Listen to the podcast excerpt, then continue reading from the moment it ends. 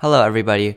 So, today we're going to discuss something in Harry Potter that is um, very uh, theorized about, or is um, rather, uh, I guess you could say there's a lot of theories about it, and um, there hasn't really been a solid understanding of it. And we're going to discuss Harry Potter's scar.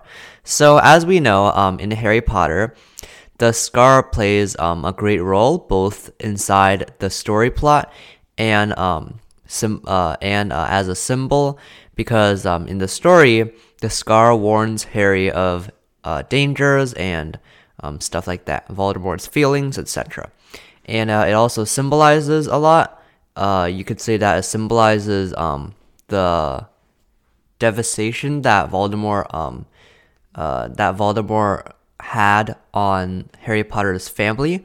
You could say that's what it symbolizes um, or you can say uh, it symbolizes something else. But either way, um, if you watched the Harry Potter movies before, so especially the uh, Deathly Hallows, um, in the end of the Deathly Hallows, we see a brief scene in which Harry Potter and Hermione Granger and Ron Weasley they are grown up and now they have children.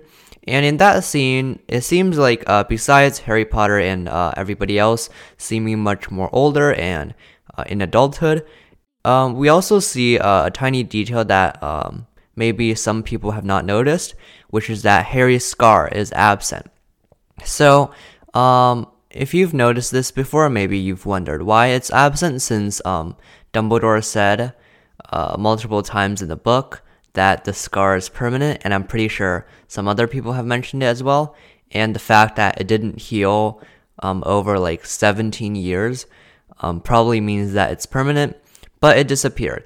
And uh, people theorize that uh, the scar is likely um, tied to the existence of Voldemort and Voldemort's influence on Harry.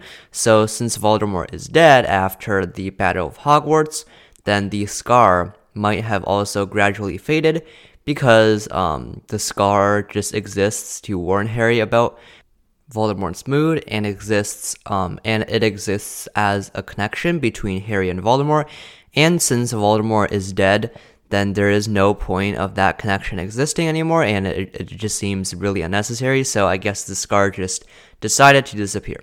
But either way, I think it also symbolizes um, the end of Voldemort's influence on Harry's life and everybody else's life. So yeah, pretty interesting detail. Um, goodbye.